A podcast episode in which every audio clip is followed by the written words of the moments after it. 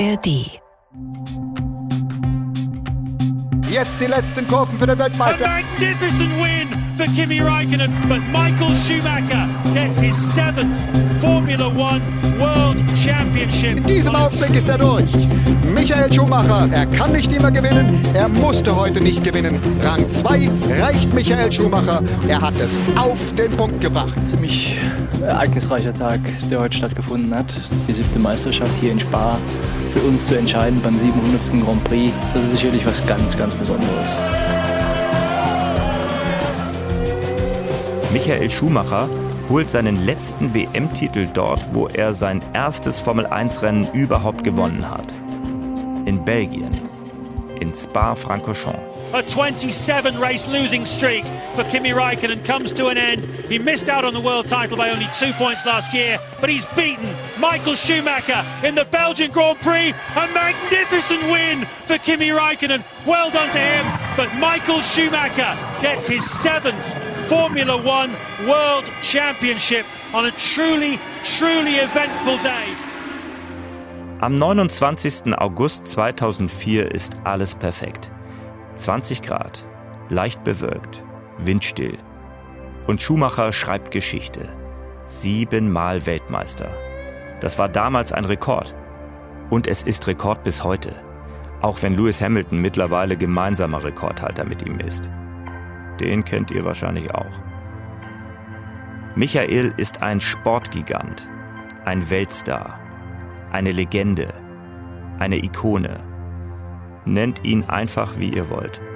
Zu diesem Zeitpunkt, auf dem Gipfel seiner Karriere, ist er nämlich irgendwie alles. Und diese Sonntage vor dem Fernseher sind wie das sprichwörtliche Lagerfeuer für Millionen Deutsche. Auch für Bastian Schweinsteiger.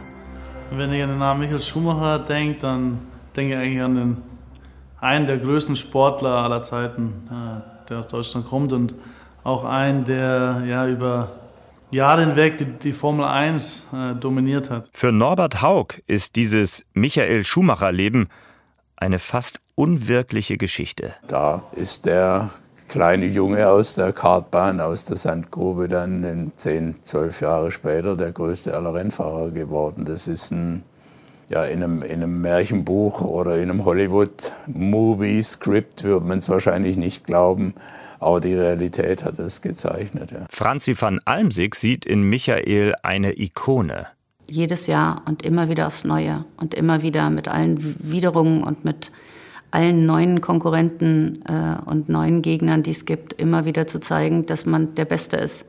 Michael Schumacher war über Jahre da. Das war nicht eine Eintagsfliege, die mal in einem schnellen Auto saß. Vielleicht ist es das, dass man einfach über einen längeren Zeitpunkt nicht so schlecht war in dem, was man gemacht hat. Auch Smudo und Tommy Schmidt sehen in Michael den Größten. Und Maranello hätten sie ihm, glaube ich, sogar die Strecke rosa gemalt, wenn er es äh, hätte wollen. Weil es einfach derjenige war, der auch Ferrari gerettet hat. Diese Figur Michael Schumacher, die umgibt ja mitsamt der Familie irgendwie so eine, so eine Mystik, so ein, ja, wie so ein, wie so ein Nationalheld einfach. Dirk Nowitzki spielt damals schon im fünften Jahr bei den Dallas Mavericks. Er ist selbst eine Ikone. Aber eben auch Schumacher-Fan. Formel 1 war, eine, als ich aufgewachsen bin, schon, äh, schon ein Kult. Ja, aber, jedes Wochenende mussten wir schauen, meine Eltern oder war ich mit meinem Vater da gesessen. War schon eine schöne Zeit früher damals, wenn ich mich zurück äh, erinnere.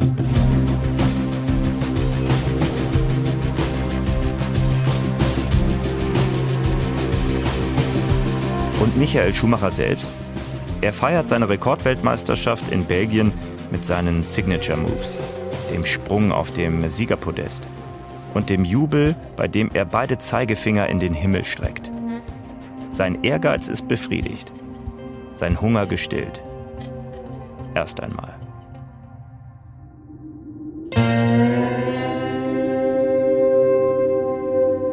Ihr hört.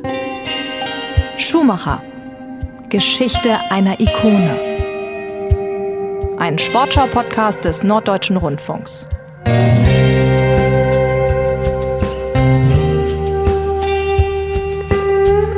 Alle Folgen findet ihr in der ARD Audiothek, der kostenlosen Podcast-App. Und ich bin Jens Gideon. Sportjournalist beim NDR. Und ihr wisst, dass ich meinen Job eigentlich nur mache, weil es Michael Schumacher gibt. Weil er mich gepackt hat. Jahrelang bin ich mit ihm um die Welt gereist, von Rennen zu Rennen. Trotzdem konnte ich eine Frage bisher nicht beantworten. Wer ist dieser Michael Schumacher? Ich kenne den Star, aber in diesem Podcast möchte ich den Menschen besser kennenlernen. In Folge 1 habt ihr gehört, warum das gar nicht so einfach ist. Um nicht zu sagen eine echte Herausforderung.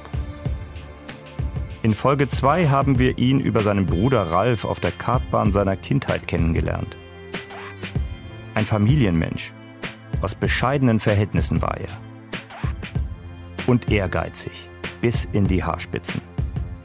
Wenn euch diese Teile der Story fehlen, dann fangt am besten von vorne an. Denn dies hier ist schon Folge 3. Rausch des Erfolgs.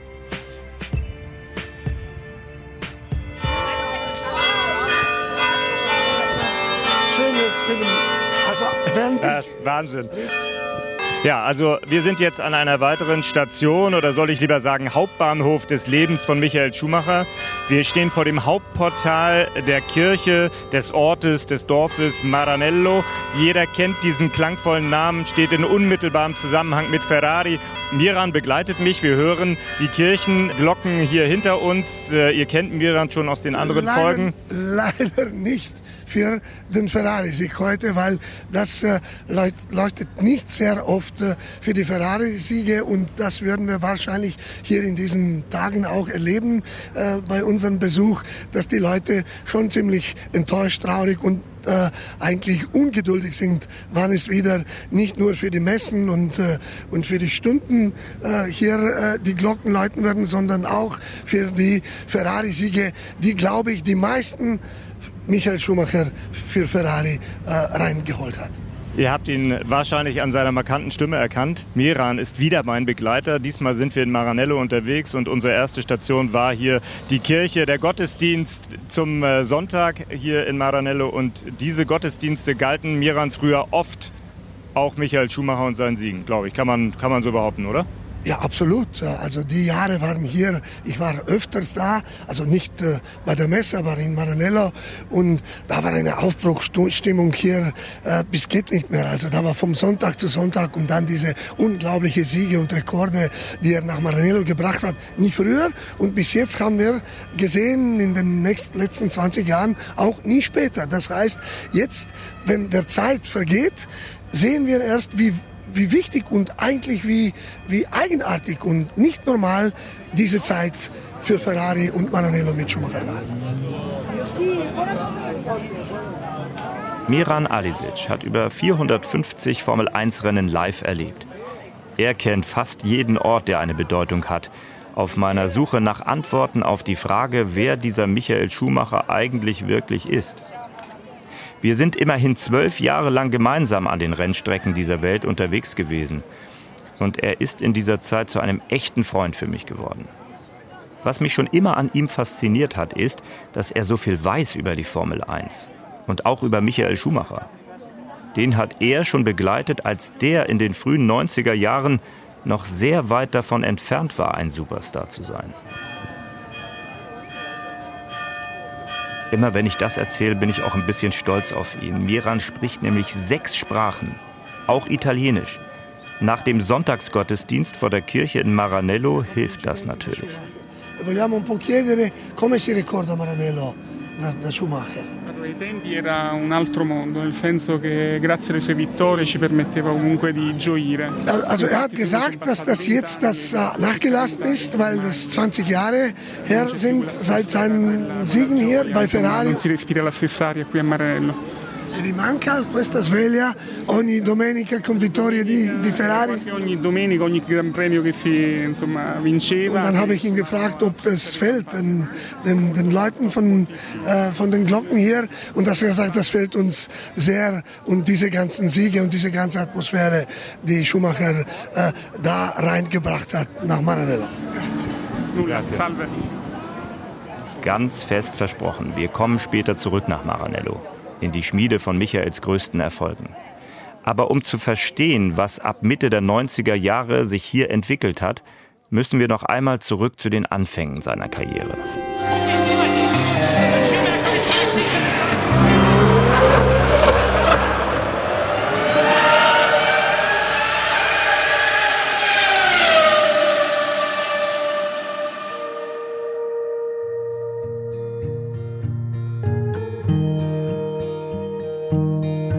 Ich hatte euch ja in der zweiten Folge versprochen, dass ihr noch erzählt bekommt, warum Michael Schumacher Ende August 1991 zum ersten Mal in ein Formel-1-Cockpit schlüpfen durfte.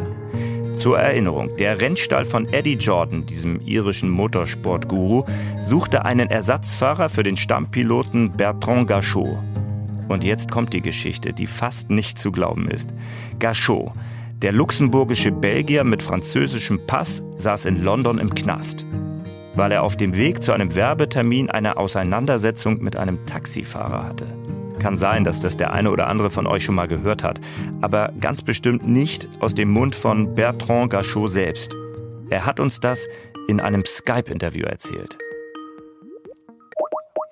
Ich habe ihm mit äh, Tränengas, als er meine Tür geöffnet hat, er hat mir gesagt, ich werde dich jetzt killen, I'm gonna kill you. Und dann habe ich das benutzt und was ich nicht wusste, es ist in England verboten. In Frankreich ist es was man benutzt, wenn, wenn man einen Streit hat oder so, einen Attack hat in, in der Straße. Und neun Monate später bin ich äh, zu Court gegangen. Ähm, ich weiß nicht, wie man das sagt, auf äh, Gericht, Gericht gegangen. Und äh, da haben sie mir für zwei Jahre im Gefängnis gemacht. Auf, auf einmal und, und keiner konnte das glauben. Mal abgesehen davon, dass Tränengas in Großbritannien verboten war und übrigens auch immer noch ist. Der Richter bewertete Gachots Reaktion als überzogen. Manche meinen, dass an Gachot und seinen arroganten Anwälten sogar ein Exempel statuiert werden sollte. Statt einer Geldstrafe und einem Traumjob in der Formel 1 eben Gefängnis.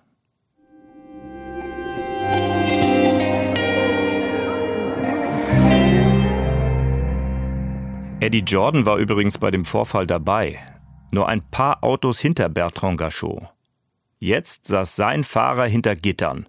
Aber der windige Jordan wusste sofort und ganz genau, was er für sein ziemlich gutes Auto wollte. Einen Fahrer, der die Strecke ins Spa-Francorchamps kennt. Schumachers Manager Willi Weber hat deshalb eine Notlüge benutzt und einfach behauptet, dass Michael in anderen Rennserien schon dort gefahren ist. Stimmt aber nicht ganz. Das jedenfalls erklärt uns Michael 21 Jahre später im Fernsehstudio bei Reinhold Beckmann. Es war eigentlich keine wirkliche Notlüge. Er hat wirklich daran geglaubt, dass ich in Spa schon Sportwagen gefahren wäre. Und auf die Frage von Eddie Jordan, kennt der Spa, ja. hat er geantwortet, ja klar, der war da mit dem Sportwagen. Der kennt den Kurs ganz genau, aber ja. stimmte gar nicht. Nee, äh, hat Willi dann auch erst mitbekommen, als ich mich aufs Fahrrad geschwungen habe und sage, ja, ich muss mhm. mal die Rennstrecke kennenlernen. Mhm. Unabhängig davon, ob Willi Weber jetzt bewusst gelogen oder aus Versehen die Unwahrheit gesagt hat. Der Mann war immer bereit, für Michael die Ellenbogen auszufahren. Aber es gab natürlich auch noch stille Macher im Hintergrund. Jochen Nerpasch zum Beispiel, den habt ihr ja in der letzten Folge schon gehört. Der hat als erfahrener Motorsportmanager beim ersten Formel-1-Vertrag von Michael auch noch ein Wörtchen mitgeredet. Ja, ich glaube nicht nur mitgeredet haben, denn äh, diese Auffassung, dass Willy Weber das gemacht hat, die ist einfach falsch. Willy Weber hat realisiert, da wird ein Platz frei, aber dann haben wir das Kommando übernommen. Wir haben den Vertrag gemacht. Die Situation war folgende. Keiner wusste, wie gut der Michael Schumacher war. weil er vorher noch nicht in der Formel 1 aufgetreten ist.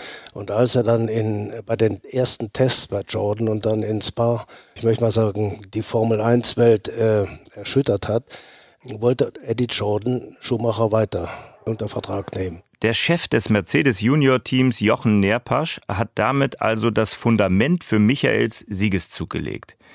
Auch wenn es beim ersten Rennen in Spa noch gar nicht danach aussah. Zwar ohne Unfall, aber dennoch erfolglos blieb das Formel-1-Debüt des Kerpeners Michael Schumacher. Im belgischen Spa hatte er mit dem siebten Startplatz alle überrascht. Übrigens die beste Position, die ein Deutscher je hatte. Doch der große Traum war nach etwa einer Minute beendet, als sein Fahrzeug wegen einer technischen Panne stehen blieb. Sieger des Rennens wurde Ayrton Senna vor Gerhard Berger und Nelson Piquet. Es war natürlich in unserem Interesse, ihn weiter, denn damals war das Jordan-Team ein sehr gutes Team, ihn weiter im Team zu haben. Aber Eddie Jordan hat dann Vertragspunkte erwähnt. Er wollte Verlängerungen haben, auch über das Jahr 91 hinaus. Und wir wussten, dass er dann nicht mehr wettbewerbsfähig war. Deshalb haben wir verhindert, dass er die weiteren Rennen für Eddie Jordan fährt. Und der Bernie Ecclestone ja. hat mich angerufen und hat gesagt, also der Briatore hat Interesse. Der Ecclestone hat Sie angerufen und hat gesagt, ich hätte hier einen... hat Interesse. Wir haben dann ein sehr schnelles Meeting gemacht in London beim Briatore. Sind sehr schnell einig geworden, haben einen Vertrag über zwei Jahre gemacht. Das war eine sehr seriöse und vernünftige und gute Sache.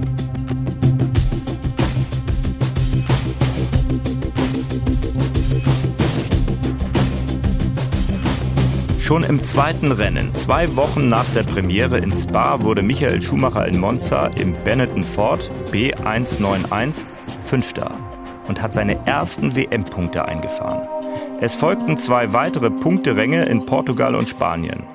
Und dann, drei Wochen später, kam das Rennen in Suzuka in Japan.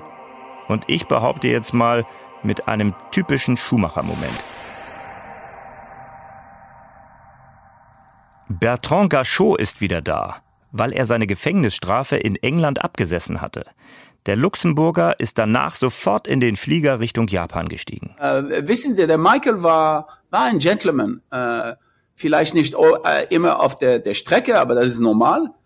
Der, er ist einer der Ersten, der zu mir gekommen ist, als ich in, ich in Japan war. Und er ist gekommen und hat mir gesagt, Bertrand, ich, es tut mir leid, was dir passiert ist. Das war nicht richtig. Wenn ich dir helfen kann, bin ich hier. Bis 1995 war Bertrand Gachot dann bei unterschiedlichen Teams aus der zweiten und dritten Reihe im Einsatz. Und Michael Schumacher ließ er nicht mehr aus den Augen. Leider waren wir nicht am selben Niveau. Ich war am Ende, er war am, am Top. Und wir, so kann man Freunde sein. Verstehen Sie? Äh, wir waren noch nicht in Kompetition. Falls ich mich äh, gegen ihn gestritten hätte auf der Stra äh, Strecke, dann wäre es anders gewesen natürlich was sehr wichtig für mich ist, ist, er war ein guter Mann. Der war, auf der Strecke war sehr hart. Er, er war bereit, alles zu machen, was man machen muss, um zu gewinnen. Aber als Mann, vom Human, war er sehr gut. Wirklich Respekt. Ein weiterer Mosaikstein also, der das Bild von Michael Schumacher klarer werden lässt. Ein komplexes Bild, teilweise widersprüchlich. Auf der Rennstrecke aber ist es eindeutig. Hier ist der ehrgeizige, fast gnadenlose Siegertyp unterwegs. Und zu dem kommen wir jetzt. Michael Schumacher aus Kerpen ist in der vorletzten Runde des Großen Preises von Belgien auf Spa-Francorchamps Asphalt wird der junge Mann seinen ersten Grand Prix gewinnen. Letzte Runde für Michael Schumacher mit seinem Benetton Ford unterwegs zu einem sensationellen Sieg. Man muss sich hier wiederholen, aber der Regen hat ihm etwas geholfen. Ein kurioses Rennen. Ein Jahr und fünf Tage nach seinem ersten Auftritt in der Formel 1 geht das Fahrerfeld wieder im belgischen Spa-Francorchamps an den Start. Und Michael Schumacher nutzt die Gelegenheit, um Sportgeschichte zu schreiben. Jetzt ist er auf dem Weg zum Ziel. Michael Schumacher im Benetton Ford Fahrt. Noch einmal anbremsen, die Schikane, runterschalten in den zweiten Gang, rauf beschleunigen. Komm, Junge, dritter Gang, weiter, weiter, weiter. Und jetzt kommt er ins Ziel. Michael Schumacher gewinnt den großen Preis von Belgien. Was für ein Rennen. Sein erster Sieg am 30. August 1992. 17 Jahre und 125 Tage nach Jochen Maas. Endlich mal wieder ein Deutscher.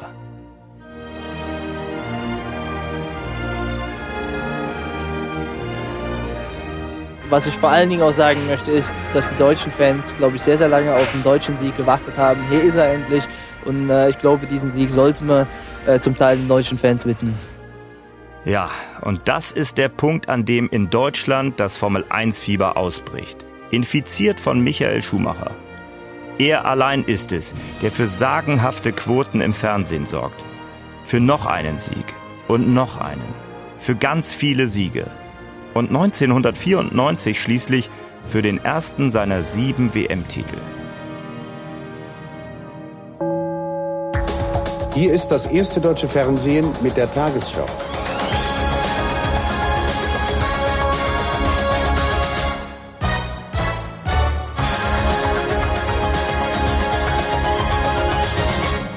Michael Schumacher ist der erste deutsche Weltmeister der Formel 1.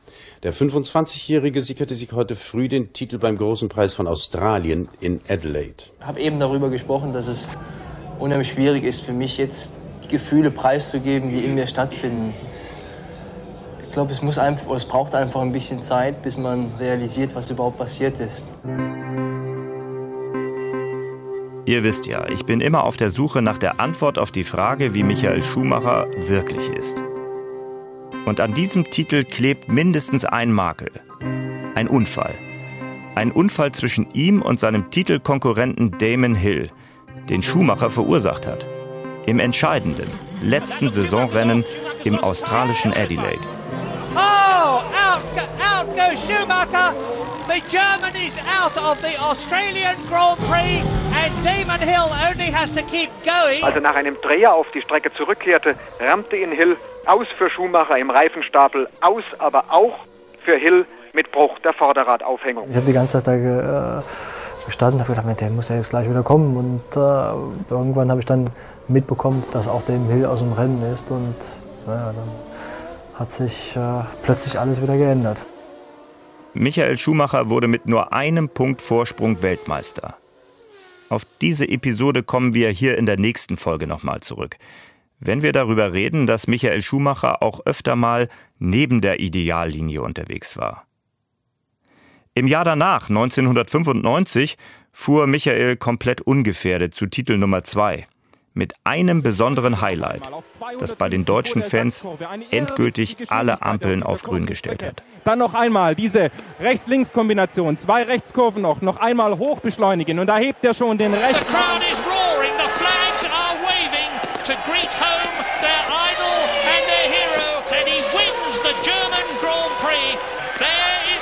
Jetzt haben wir den ersten Heimsieg errungen und der steht dem Sieg der Weltmeisterschaft in nichts nach. Vor allen Dingen die Gefühle, die Emotionen der Fans mitzubekommen, es ist einfach, da gibt es keine Worte für, das kann man nicht beschreiben. Michael der Glückliche sucht nach dem zweiten Titel eine komplett neue Herausforderung. Hallo Ferrari. Hallo Jean Todt. Ein junger Mann aus Deutschland, ein bisschen grün hinter den Ohren, aber schon zweimaliger Formel 1 Weltmeister. Wir trafen uns in Monaco in einem Hotel und wir sprachen darüber, ob er zu Ferrari wechseln sollte. Damals war ich Teamprincipal der Scuderia Ferrari.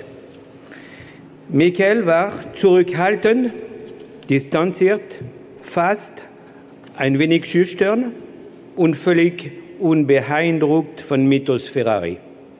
Aber er wusste ganz genau, was er wollte. Und so voll seine Leidenschaft für die Formel 1 als auch seine starke Willenskraft waren schon damals unübersehbar. Ferraris kleiner, großer Franzose Jean Todt hat diese Episode in seiner Laudatio erzählt, als Michael Schumacher 2022 den Staatspreis des Landes Nordrhein-Westfalen bekommen hat. Der Teamchef hat uns ganz an den Anfang einer langen, erfolgreichen Zeit mitgenommen, die hauptsächlich in Maranello in Italien spielt. Und genau das war der Grund, warum ich da unbedingt hin wollte.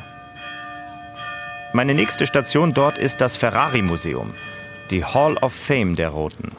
Mit allen Autos, allen Pokalen, allen Helmen, allen Bildern. Miran und ich stehen in einem runden Museumssaal, in dem die Original-Weltmeisterautos und noch ein paar andere Formel-1-Wagen im Kreis auf einer Rampe aufgestellt sind. Wer diesen faszinierenden Autos dann mal kurz den Rücken zuwendet, der guckt auf eine riesige Ahnengalerie der Ferrari-Weltmeister.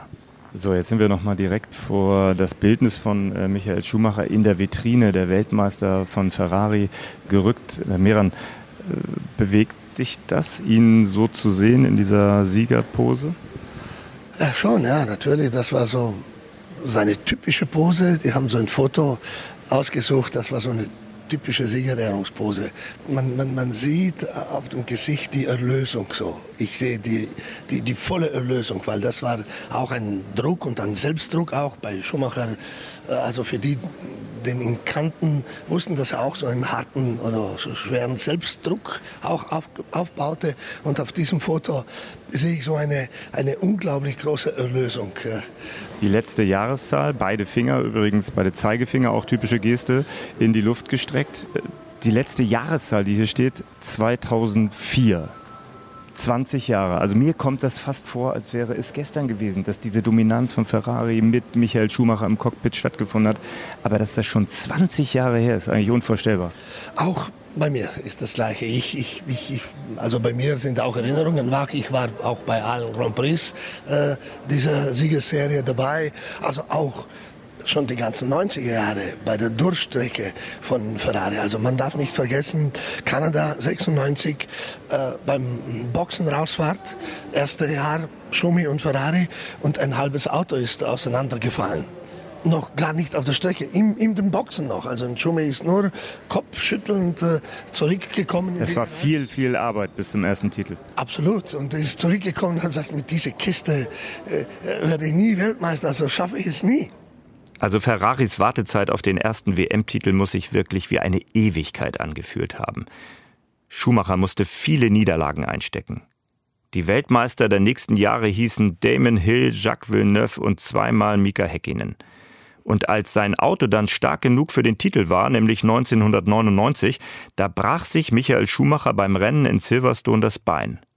Er war dadurch sechs weitere Rennen nur Zuschauer und konnte unmöglich Weltmeister werden. Der Druck auf Ferrari und Teamchef Jean Todt war deshalb gewaltig. Wir haben dreimal in Folge die WM im letzten Rennen verloren. Wir sahen uns harter Kritik ausgesetzt. Es war klar, geht die Weltmeister auch im Jahr 2000 verloren, bricht alles auseinander. Michael Schumacher ce l'ha fatta! Sì, Michael Schumacher, Campione del Mondo! Schumacher ist Formel 1 Weltmeister im Jahr 2000 und der erste Weltmeister für Ferrari seit 21 Jahren. Der Jubel kennt keine Grenzen bei Ferrari. Mit beiden Fäusten trommelt Schumacher. Also ich kann mich in meiner Karriere nicht erinnern, dass ich mich jemals so gefreut habe über einen Sieg. Und trotzdem jetzt, wo ich so darüber nachdenke, glaube ich, habe ich noch nicht ganz kapiert, was da überhaupt passiert ist, was dieser Sieg bedeutet. Die Erlösung. Der Auftakt für eine nie wieder erreichte Serie. Fünfmal in Folge derselbe Weltmeister. Michael Schumacher. Im Ferrari-Museum in Maranello können die Besucher und ich diese Erfolge geradezu fühlen. Man weiß auf jeden Fall, dass man immer bei den Eltern auf dem Sofa saß und hat ihn angeguckt. Ne? Also das war schon, war schon gut. Man ist schon ein bisschen stolz, dass man ihn da so sieht mit so vielen Erfolgen. Für mich ist es der Wahnsinn. Ja, wirklich. Wenn ich so sehe, wie die anderen je ein Titel, er fünf. Und das Traurige ist, dann geht er Skifahren und zu viele Jahre, volles Limit und dann ein Tag und es ist vorbei. Ja. Ich würde gern wissen, wie es ihm geht oder was er so macht. Wenn man so sich, sich die Skyline da so ein bisschen anguckt, ähm, ist es ein bisschen schade, dass man von ihm nichts mehr hört. Es ist schade, aber es ist, glaube ich, besser so, dass er aus der Öffentlichkeit rausgelassen wird, denke ich mal. Ich finde das sehr gut und ich respektiere das vollkommen und ich würde das nicht anders machen. Die Menschen sprechen über Michael Schumachers Schicksal. Und zwar ganz ohne, dass ich sie danach gefragt habe. Ich merke, wie sehr er sie berührt hat. Und vielleicht ist das ja auch der Grund, warum ihr diesen Podcast hört. Deshalb mache ich jetzt ein letztes Mal in dieser Folge die Archivtür für euch auf. Bühne frei für seine restlichen Ferrari-Titel. Michael Schumacher ist zum vierten Mal Weltmeister in der Formel 1 und in seiner Heimatstadt Kerpen sangen die Schumi-Freunde die deutsche Nationalhymne mit, als sie in Budapest gespielt wurde. Diese Teamarbeit, die wir geleistet haben, dieses Zusammenhalten in, in schwierigen Zeiten, in schwierigen Momenten, das ist einzigartig. Ich habe sowas in dem Team noch nie erlebt. Es ist so viel Menschlichkeit da, dass es einfach nur Spaß macht, mit meinen Jungs zusammen zu arbeiten. Und dafür möchte ich allen danken, die im Team sind. Im zweiten Gang und in diesem Augenblick ist die Faust oben und mit einem Zickzackkurs freut er sich, schüttelt seinen Ferrari einmal richtig durch. Es ist einfach so schön, solche Meisterschaften und solche Momente zu durchleben. Ihr seid alle fantastisch. Danke. In diesem Augenblick ist es soweit. Rubens Barrichello fährt über den Zielstrich. Michael Schumacher ist zum sechsten Male Weltmeister geworden. Wie sagt man hier in Japan? Sekano, Minasanga, Schumacher ni, Ojiji Suro. Die Welt verneigt sich vor Michael Schumacher. Rang 2 reicht Michael Schumacher. Er hat es auf den Punkt gebracht. Ein ziemlich ereignisreicher Tag, der heute stattgefunden hat. Die siebte Meisterschaft hier in Spa für uns zu entscheiden beim 700. Grand Prix. Das ist sicherlich was ganz, ganz Besonderes. Michael Schumacher hat tatsächlich etwas erreicht, das bleibt. Und ich habe immer mehr das Gefühl, dass genau das auch sein Ziel war. Ich bin übrigens mitten rein in diese Erfolgsserie als Reporter in die Formel 1 gekommen. 2002 war das. Schumi war auf dem Weg zu seinem fünften WM-Titel. Deutschland verlor das Finale der Fußball-WM in Yokohama gegen Brasilien. Und Herbert Grönemeyers Mensch war die Nummer 1 der deutschen Charts.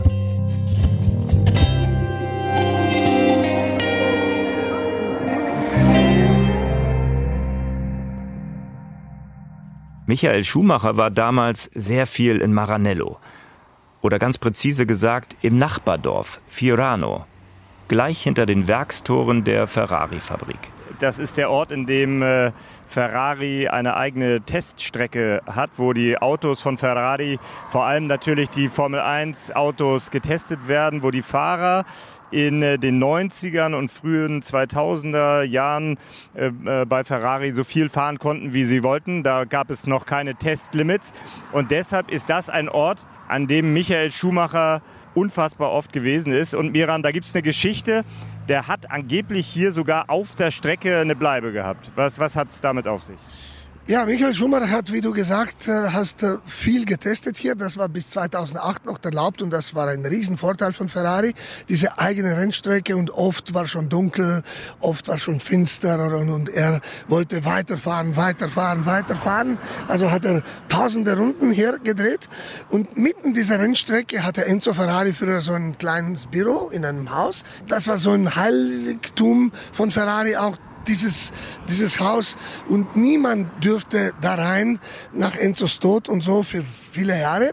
Und äh, Schumi wollte dann hier äh, übernachten. Er wollte dann nicht weit von... Wollte immer der Erste gleich wieder im Auto sein wahrscheinlich.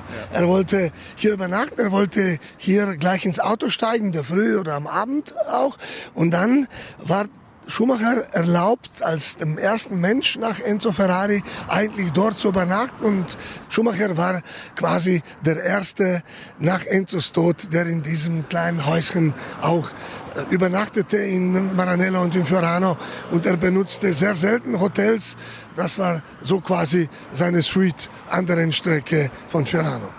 Michael Schumacher von der Zahnbürste sozusagen ans Lenkrad. Äh, ein Punkt noch. Ich glaube, dass wir hier einen relativ besonderen Punkt gefunden hat, haben, denn die Formel 1 ist ja eine äh, Rennklasse, in der ganz viel geguckt wird, was macht der andere besser. Und es gibt so viele Spionageaffären in der Formel 1 und deshalb gewährt man ganz selten eigentlich Einblicke in das, was man testet. Und Ferrari hat auch natürlich nie gewollt, dass die Autos gesehen werden, wenn sie gerade frisch vom Band gerollt sind. Aber hier auf dieser Brücke, direkt an einer Bundesstraße oder ja, wie heißt das ja eigentlich, Landesstraße wahrscheinlich, ähm, kann man einfach auf die Strecke gucken und kann hier Fotos schießen, Kamerabilder machen, alles. Natürlich wollte Ferrari oft uns nicht äh, zulassen zu diesen Tests und deswegen war diese Brücke ist ein bisschen so 20, 30 Meter oberhalb des Geländes hier und deswegen war von dieser Brücke richtig äh, der beste Blick zu fast ganzer Rennstrecke. Und da gab es damals, ich erinnere mich auch, mein Kameramann vom Fernsehen oder gab es viele Fotografen und andere Fernsehteams standen hier alle einer neben dem, neben dem anderen und haben das gefilmt, dann versucht Ferrari auch mit Polizei uns ab, ab und zu wegzujagen, aber nach zehn Minuten kamen wir wieder, weil eigentlich äh, dürften die uns von dieser, ja, äh, dieser öffentlichen Straße nicht wegbringen.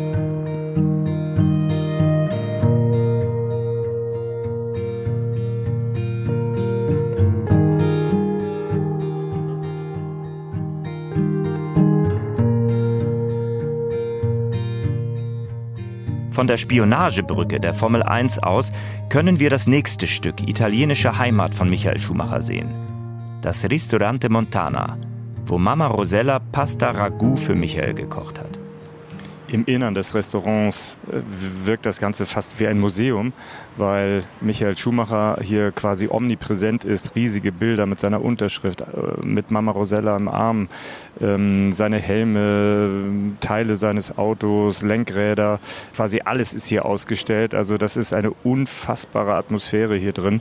Dieser Ort atmet quasi Michael Schumacher. Hier ist er sehr, sehr oft gewesen ist tatsächlich so, wie es immer beschrieben wurde. Mirans Italienisch öffnet jede, naja, fast jede Tür hier in der Ferrari-Heimat. Mama Rosella spricht wirklich nicht mit jedem. Mit uns aber schon. Am liebsten würde ich Sie direkt fragen, was sie heute denkt, wenn sie dieses Bild sieht. Allora, prima domanda già. Sì. Che pensi lei che vedi queste foto?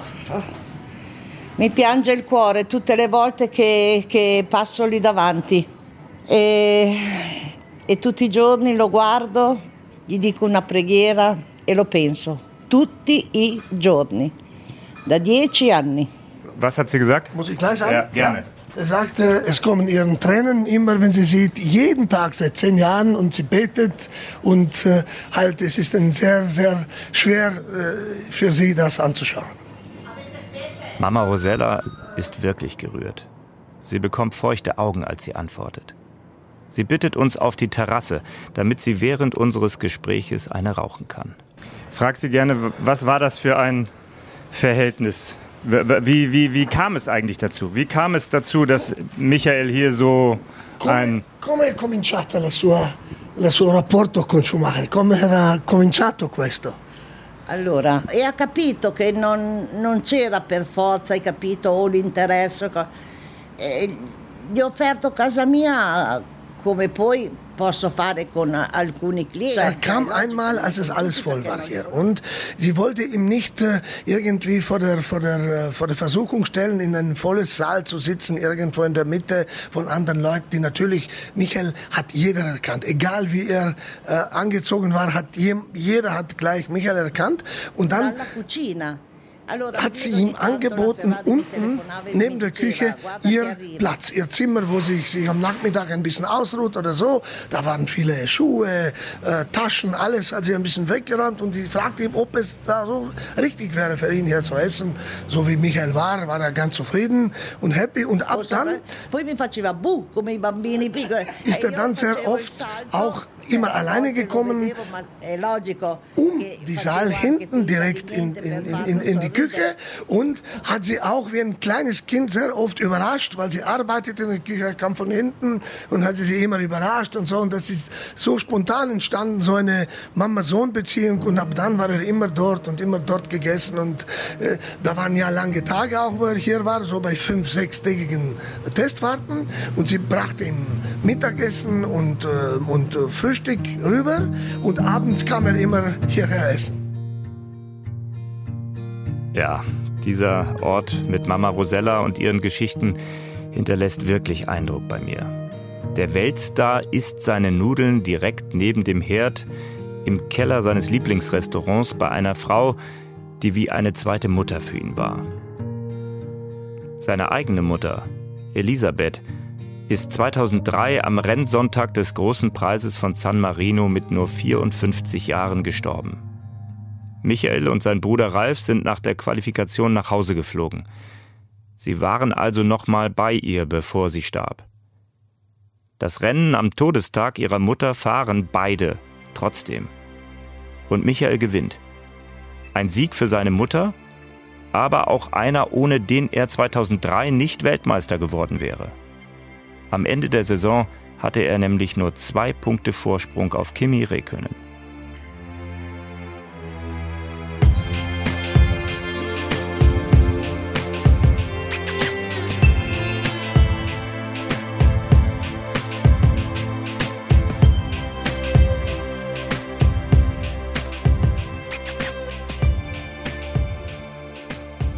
Was sagt uns das alles über Michael Schumacher?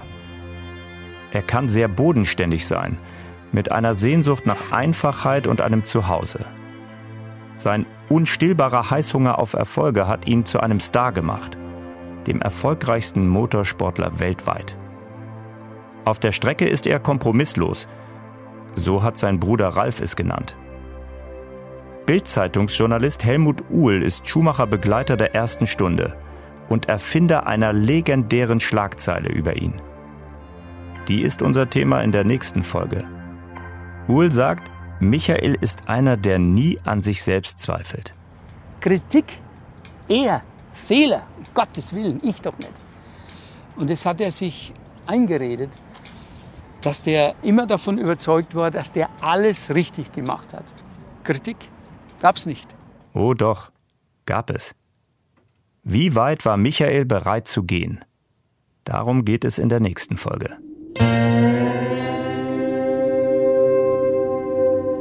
Schumacher. Geschichte einer Ikone. Ein Sportschau-Podcast des Norddeutschen Rundfunks.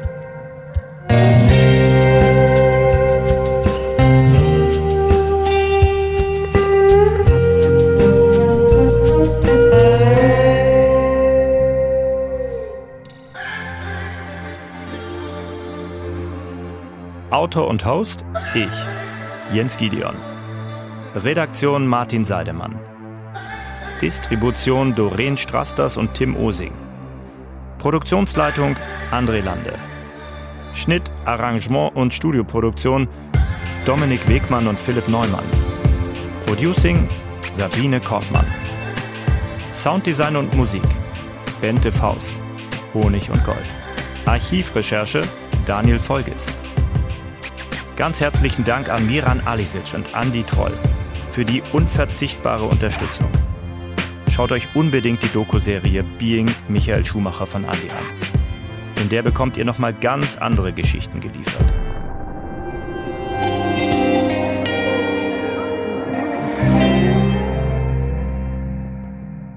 Und wartet noch kurz, ich habe noch einen Podcast-Tipp für euch. Stell dir vor, es ist Fußball-Bundesliga und du kannst nicht mitreden. Da hilft das Sportschau Bundesliga Update, unser Podcast zur ersten und zweiten Liga. Sportschau-Moderator Tobi Schäfer hat vor und nach dem Spieltag alles Wichtige dabei. Hier gibt's alle Infos, Fun Facts und Stories aus den Clubs von unseren Sportschau-Reporterinnen und Reportern. Schon mal gehört? So klingt das. Und besonders heiß wird es im Tabellenkeller. Warum? Unter anderem das klären wir jetzt im Sportschau Bundesliga Update. Ich bin Tobi Schäfer. Seid gegrüßt. Leverkusen fegt Union mit 4 zu 0 aus der Arena. Verantwortlich diesmal nicht die Granatenoffensive der Werkself, sondern andere. Torge Hidding hat bei einem der Torschützen, bei Jonathan Tah, mal nachgefragt. Heute haben äh, drei Verteidiger Tore gemacht. War das der Schlüssel zum Sieg heute? Nein, wir haben es heute, wir haben es heute alle gut gemacht. Ja, Mainz schafft es, einen Trainerwechsel-Effekt zu erzeugen, an dem zwei Trainer beteiligt sind. Ja, ein cooler Move finde ich auf jeden Fall von Jan Sievert, dass ähm, er das auch so nach dem Spiel nochmal gesagt hat. Ich kann mir durchaus vorstellen, dass er eine Lösung ist, eine Dauerlösung bei Mainz. Und äh, dann bin ich pünktlich zum nächsten Ligawochenende wieder zurück, um die wichtigsten Geschichten und Zahlen für euch rauszufiltern. Wie er das genau macht, was da in seinem Kopf vorgeht, wie er die Informationen verarbeitet, das Bleibt vielleicht sein Geheimnis. Das Sportschau Bundesliga Update hört ihr in der ARD Audiothek und überall da, wo es Podcasts gibt. Neue Folgen immer donnerstags und am Sonntagabend, also immer direkt vor und nach dem Spieltag.